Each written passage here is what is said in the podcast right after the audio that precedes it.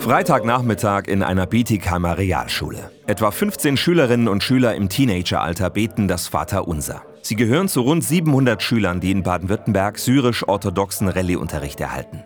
Lehrerin Linda Kaplan ist selbst syrisch-orthodox und findet es wichtig, dass wir hier die Möglichkeit nutzen, eben unseren Glauben, unsere Religion und Kulturtradition weiterzuführen. Also dass es einfach ähm, nicht verloren geht, vor allem auch die Sprache, das Aramäische. Aramäisch, das ist die Sprache, die auch Jesus gesprochen hat. Linda Kaplan wird zurzeit an der Pädagogischen Hochschule Schwäbisch Gmünd in einem bundesweit einmaligen Studiengang ausgebildet. Auch dass sie als Frau unterrichtet, ist neu. Also ich bin hier in Baden-Württemberg die erste Frau, die an den Schulen hier unterrichtet. Bisher haben das Priester gemacht oder eben Diakone, die ihre Ausbildung in den Klöstern hatten, in der Heimat oder auch hier. In wenigen Monaten ist Linda fertig mit der Ausbildung. Sie hofft, dass aus dem Pilotprojekt ein eigenständiger Erweiterungsstudiengang werden kann.